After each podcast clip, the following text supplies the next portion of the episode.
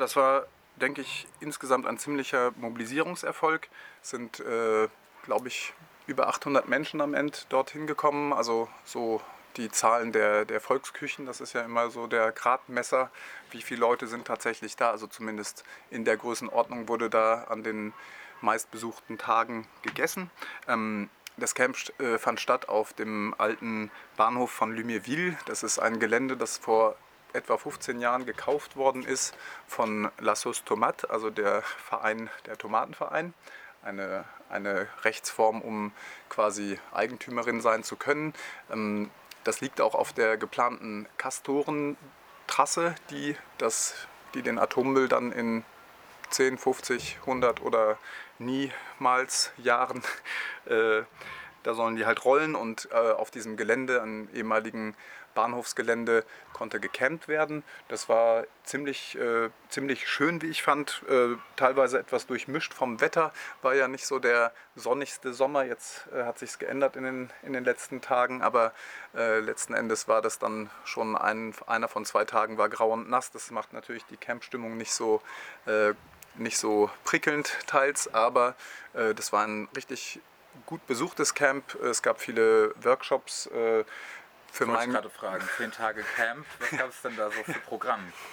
Ja, es, wird, äh, es gab äh, einiges an Aktionstrainings. Also äh, Rayonnant hieß das Camp, die Strahlenden. Das war so ein Zusammenschluss von, von Menschen, auch überregional, die das organisiert haben aus der Umweltbewegung. Ähm, und teilweise ist es ja so, es gibt ja so ein bisschen in Deutschland besonders zu spüren die Klimabewegung als, als äh, jugendliche Umweltbewegung der Zeit. In Frankreich wird sich da auch stark von inspiriert, auch etwa von Ende Gelände. Nur ist der Fokus halt angesichts des Atomstaats Frankreich äh, nochmal anders auf die Nuklearindustrie gepolt. Und da wurde halt, es gab Vorträge halt inhaltlicher Art äh, zu den verschiedenen Umweltthematiken. Ähm, äh, ein bisschen querbeet. Es gab äh, äh Kolonialismus als Thema, antirassistische Kämpfe, feministische Kämpfe und naja, eben natürlich ein Fokus auch auf diese Entwicklung des Atommüllendlagers oder des Projektes eines Atommüllendlagers in Bühr. Ähm, und es gab für meinen Geschmack etwas viel, äh, auch äh, so Partys und Konzerte. Ähm, eigentlich so über, über, den, über die Tage hinweg gesehen, denke ich, äh, für in jedem Timeslot so immer, das waren dann schon so 40 äh, Veranstaltungen am Tag, immer so vier, fünf, sechs parallel, je nachdem. Und auch ein Teil davon äh, offen gestaltet. Also es wurde nicht alles nur vorweg äh, geplant, sondern es haben Menschen sich auch organisiert, um dann spezifischere Diskussionen, auch teilweise in, äh, in Flinter-Zusammenhängen oder auch äh, Antira-Kontext. Ich habe das erste Mal in meinem Leben an einem Workshop teilgenommen, äh, zum, äh, also im exklu exklusiven, exklusiv aktiv äh, für Menschen, die von äh, Klassenfragen betroffen sind. Äh, ein, interessantes Ding hatte ich, hatte ich noch nie gemacht. Weiß ich auch nicht, ob ich das weiter verfolgen werden wollen würde. Aber naja, das war, das war schon sehr, sehr divers. viele, viele junge Leute. Das fand ich, wäre auch ein bisschen eine Kritik, weil ich denke, dass es natürlich wichtig ist, Bewegungen auch intergenerationell aufzubauen und, äh, und barrierearm. Und dafür war das Gelände nur teils geeignet und auch naja, das ist so ein bisschen, glaube ich, eine Herausforderung für die neuen ökologischen Bewegungen, auch in der Lage zu sein, Erfahrungen und äh, Menschen aus älteren oder vergangenen, in Anführungszeichen, es geht ja nie zu Ende, aber aus Bewegungen der Vergangenheit quasi zu involvieren, um auch nicht das Rad jedes Mal neu zu erfinden. Ja, eine, eine, eine Problematik, die letztlich in, in allen Teilen unserer sozialen Bewegung immer wieder aufkommt. Aber es war sehr bunt, es haben sich auch Leute von vor Ort beteiligt, auch wieder zu wenig für meinen Geschmack. Und so von der, von der Themensetzung ging es halt äh, um das Atommüllendlager und ein Teil war auch, waren auch landwirtschaftliche Kämpfe. Dann gab es unter anderem eine Demonstration auch im Vorfeld vom Aktionswochenende äh, zur zum Kollektiv, äh, zum landwirtschaftlichen Kollektiv, was dort in der Nähe arbeitet, wo eine Batifestation, also eine Baudemo gemacht wurde. Da wurde dann mit, weiß ich nicht, 100 Leute sind da losgezogen mit Samba über die Felder und haben dort einen Hangar aufgebaut, also ein landwirtschaftliches Gebäude quasi kollektiv errichtet. Das war so ein bisschen, äh, waren so ein bisschen die Bilder, die man noch aus äh, Notre-Dame-des-Landes kennt oder so von den verschiedenen territorialen Kämpfen, die in Frankreich stattfinden, dass quasi so ein bisschen auch gemeinsam Hand angelegt wird. Und ja, ein Schwerpunkt war auch diesen Ort zu stärken, weil er eben von Enteignung bedroht sein könnte mittelfristig. Genau, das war aber alles so im Vorfeld. Äh, die, also es ging an einem Montag los und das war quasi so die Woche als Vorbereitung auch zu dem Aktionswochenende um den 21. Sprichst das Aktionswochenende an. Was war denn da der Aufruf und, und Ziel? Also welche, welche Aktion mit welchem Ziel sollte da forciert werden? Also aktionsmäßig äh, war das äh, öffentlich noch nicht so ganz, äh, also es war nicht besonders transparent, glaube ich. Also es war schon der Schwerpunkt äh, Infrastruktur und die, äh, die zukünftige Errichtung dieser Kastorentrasse. Ähm, und das gab einen Treffpunkt in Orville, in einem Dorf zwischen Luméville und Gondrecourt, also etwas am Rande der Zone, sage ich mal. Gondrecourt ist so eine mittelgroße Stadt, sogar eine große Stadt für die äh, Gegend, etwa 1000 Einwohner. Das ist äh, insgesamt ja sehr schwach besiedelt dort. Und da ging es darum, wir wollen was machen, um Kritik äh, zu üben an der, an der Errichtung dieser ganzen äh, Atomindustrieinfrastruktur. Ähm, nun war halt ein spannendes Ding, das sich organisiert wurde, also sich inspiriert wurde von den Aktionsformen um Ende-Gelände, aber eben im Prinzip in einer Art und Weise, wie wir, wie wir sie hier nicht so sehr kennen, nämlich, dass es keinen Aktionskonsens gibt, äh, nicht im, also dass nicht gesagt wird, wir treffen uns dezentral, wir nutzen die Breite des Raums, um jetzt die Polizeiketten zu umfließen, wie es immer so schön heißt, sondern wir bilden unterschiedliche Gruppen, die auch ganz unterschiedliche Dinge machen. Und das ist äh, ziemlich gut aufgegangen, wie ich finde. Ähm, es muss dazu gesagt werden, abgesehen von einer etwas konstanten Überwachung auf, äh, also auf halber Distanz, äh, war die Polizei ziemlich wenig präsent. Also es gab natürlich auch einen Haufen Objektschutz, äh, das Labor, den Wald, der besetzt war in der Vergangenheit, äh, verschiedene Errichtungen von der Andra, von dem, von dem Atommüllkonzern, äh, mussten geschützt werden. Das hat bestimmt einiges an Kraft gefressen. Und ähm, es gab natürlich auch, es gibt ja gerade diese Pass-Sanitär-Bewegung, es waren bestimmt viele Leute in der, in der also viel Leute, viel äh, Polizeikräfte in den Städten gefragt. Und natürlich eine Hypothese ist auch, dass sie wenig Lärm machen wollten, also dass sie nicht so viel Aufmerksamkeit erzeugen wollten, also auch eine Repression, eine größere, die nicht so sehr genutzt hätte. Äh, wie auch immer gibt es verschiedene äh, äh, Theorien zu. Äh, die Bullen haben sich ziemlich zurückgehalten, waren bestimmt aber auch überfordert durch dieses dezentrale Konzept. Und das hat sich dann derart gestaltet. Ein Teil der Leute, der fünfte Finger ist quasi, der fünfte Finger der Faust blieb im Camp, weil ja auch äh, natürlich es hätte sein können, dass sie dort jetzt dann davon profitieren, von dem Samstag, dass die meisten unterwegs sind, dass sie da das Camp irgendwie angreifen. Haben sie nicht getan. Das war ein Teil. Und dann gab es zwei Treffpunkte in Abainville und in Orville, äh, also nördlich und südlich von Gondrecourt. Und dort haben sich dann jeweils zwei Gruppen gebildet. Einmal war der stressfreie Zirkusfinger, der ist so an der Straße lang. Das war auch ultra integrativ mit, da konnte man mit dem Rolli mitfahren. Das war auf, auf einer betonierten Straße.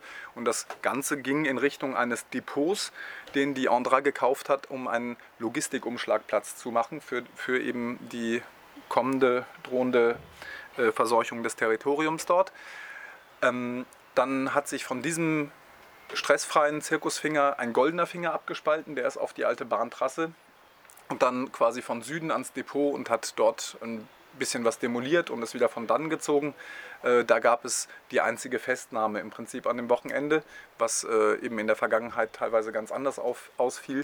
Und auch Verletzte gab es nicht, nicht en masse, wie befürchtet wird, grundsätzlich bei Demonstrationen in Frankreich, weil die Polizei halt grundsätzlich auch bei Auseinandersetzungen dann sehr schnell eher militärische wie polizeiliche Mittel einsetzt. Äh, nicht die Kesselung, Festsetzung der Leute das erste sind, wie es in Deutschland der Fall ist, sondern eher Schießen, Tränengas, äh, Gummischrot, im Zweifel auch Granaten. Das äh, ist alles nur sehr verhalten passiert. Es gab Tränengas, das war, wurde auch erwartet, aber eben nicht so massiv. Eine Begleitperson einer Rollstuhlfahrerin auf dem pinken Finger wurde am, am Kopf verletzt von Bullen, die meinten, sie müssten jetzt eine Begleitperson äh, vom Rollstuhlfahrer auf den Kopf schlagen. Also das war äh, etwas absurd, dass es äh, die eine schwere Verletzung oder mittelschwere Verletzung gewesen mit auch, äh, naja, der Konsequenz, dass die Person dann auch untersucht werden musste im Krankenhaus. Ähm, eine andere Person hat sich einen Arm ausgekugelt, aber das hielt sich in Grenzen. Ich komme zu den zwei etwas noch spannenderen Fingern, um es kurz zu machen.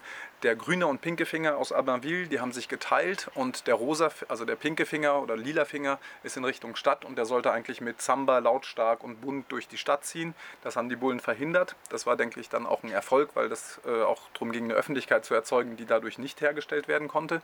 Der grüne Finger ist unbehelligterweise äh, entlang der Bahntrasse spaziert und hat dann dort äh, in einer längeren Aktion es geschafft, Gleise zu demontieren, Gleise zu verbiegen auch, äh, so ein bisschen äh, Techniken anzuwenden, wie sie etwa im Wendland äh, aus den Castor-Zeiten vor zehn Jahren noch bekannt sein dürften, den einen oder anderen. Ähm, und das war ziemlich erfolgreich. Äh, dieser Finger ist dann weiter spaziert, im Prinzip zum, zum Ort, wo sich getroffen wurde mit allen Fingern, zumindest so der Plan in der Nähe von diesem Depot. Die Polizei war aber beschäftigt, den lila Finger, der eigentlich auch zum Depot, in Richtung Depot ging, zu stoppen und hatte dann kaum noch Kräfte für diesen grünen Finger, der dann äh, kurzerhand äh, durch den Zaun aufs Depot äh, clear, Peng äh, in wenigen Minuten da einiges verwüstet hat und dann sich in Luft aufgelöst hat. Genau diese Auflösung äh, war dann noch ein bisschen kompliziert, weil die Leute nach Abbinville zurück wollten, wo die Autos ja äh, teilweise standen und da wurden sie dann auch nochmal von der Polizei etwas drangsaliert. Das wurde aber dann durch Barrikadenbau eigentlich relativ erfolgreich verhindert. Da gab es dann eigentlich keine weiteren Festnahmen meines Wissens nach ähm, eben etwas Barrikadenbau und äh, Leute, die dann äh, ja, sich schon noch mit irgendwie ein bisschen Steinen und so verteidigen mussten. Die Bullen haben dann auch noch mal ein bisschen äh, Tränengas geschossen, aber das hat sich dann eigentlich relativ unkompliziert aufgelöst am äh, frühen Vormittag. Ähm, das Camp fand jetzt statt äh, in einer Zeit, wo das äh, Düb auch gerade am Laufen ist. Ähm, nicht jedem wird äh, Düb was sagen. Was, was ist denn dieses Düb? Also DUP ist Déclaration d'utilité publique. Das ist eigentlich äh, ein Verwaltungsakt, in dem, das ist der, die Vorstufe zum Bauantrag für dieses Endlager. Ähm, die DUP, äh, um die zu erlangen, musste die Andra, der Atommüllkonzern, einen Antrag stellen, 2000 Seiten dick. Ähm, der Antrag wurde letzten Sommer gestellt und äh, muss jetzt quasi noch durch eine Enquête publique, also durch eine Öffentlichkeitsbeteiligungsphase. Und diese Phase beginnt jetzt am 15. September. Ähm, die äh, wurde damals, als sie diesen Antrag gestellt haben auf die Anerkennung, wurden die schon von der Umweltbehörde äh, ziemlich hart kritisiert, weil sie eben finanzielle Aspekte ziemlich vernachlässigt haben und auch vor allem die Frage des Wassers und des, des, der Grundwasserverschmutzung, also einige Umweltaspekte wurden da auch ziemlich ausgeklammert. Das heißt, an sich ist dieser Antrag schon als relativ schwach zu bewerten, auch aus Sicht äh, von Teilen des Staats. Mit der DÜB geht es jetzt im Prinzip in die heiße Phase. Das war nämlich auch historisch äh, ein sehr zentrales Moment äh, bei vielen Atomprojekten in Frankreich, etwa in Plogoff äh, damals Anfang der 80er Jahre, wo ja Atomkraftwerke am, äh, in der Bretagne verhindert worden sind. Da gab es dann an dem Moment dieser Pseudo-Öffentlichkeitsbeteiligung eine starke Phase der Auseinandersetzungen. Die ist jetzt hier terminiert vom 15. September bis 23. Oktober und das läuft derart ab, dass äh, Kommissare, es gibt eine Kommission im, im, im Staat, der, der quasi damit äh, beauftragt wird, die Öffentlichkeitsbeteiligung sicherzustellen. Diese Kommissare müssen im Prinzip diesen Antrag, diesen 2000 Seiten starken Antrag äh, in den Rathäusern der betroffenen Gemeinden eine gewisse Zeit lang ausstellen. Das gibt insgesamt, glaube ich, 20 Termine. Das ist quasi jeden Tag fast. Und das muss auch reibungsfrei passieren. Das gehört, das ist quasi ein Teil der Auflage. Und gut für die Atomkraftgegnerinnen ist klar, die werden, die sagen jetzt schon, das ist ein gutes Projekt und die werden auch danach sagen, das Volk ist d'accord. Ähm, äh, das Volk ist aber nicht d'accord und die Bewohnerinnen dort äh, organisieren derzeit äh, Proteste und naja, das ist so schon ein, ein, ein sehr, sehr relevantes Moment, weil einfach also dieses ganze Jahr äh, mit äh, begonnen mit den Prozessen im Juni, jetzt äh, mit dem Aktionscamp und, und den entsprechenden äh, Interventionen das äh, äh, ballt sich jetzt gerade alles, das verdichtet sich ziemlich und es wird abzuwarten sein, wie, wie gut organisiert der Widerstand ist. Jedenfalls sind dort nun Aufrufe zu lesen, die dazu aufrufen, die, die Rathäuser zu blockieren, die, die, diese Pseudo-Öffentlichkeitsbeteiligung zu verhindern. Nämlich genau müssten jetzt eigentlich das Momente sein, wo, wo, da, wo dann Bewohnerinnen sagen, ich hätte hier und dazu noch Fragen und so, aber eigentlich sind das Dokumente, die sind total kompliziert geschrieben, das ist äh, technokratisches äh, Gelaber und äh, wir wissen auch im Prinzip schon von, vor, von vornherein, was das Resultat sein wird. Ähm, ja, und da ist jetzt damit zu rechnen, dass äh, in den nächsten Wochen, also ab nächster Woche, äh, größere Proteste weiterhin in der Mös stattfinden und äh, ja, ich denke, dazu werde ich dann auch nochmal was erzählen, wenn die ersten Aktionstage, da wird jetzt mobilisiert 15. bis 18. September, äh, als zu, zu den ersten, zum Beginn dieser, dieser DÜB. Äh, da werde ich dann auf jeden Fall nochmal berichten und euch auf dem Laufenden halten. Und vielleicht treffen wir uns ja auch vor Ort für den einen oder die andere.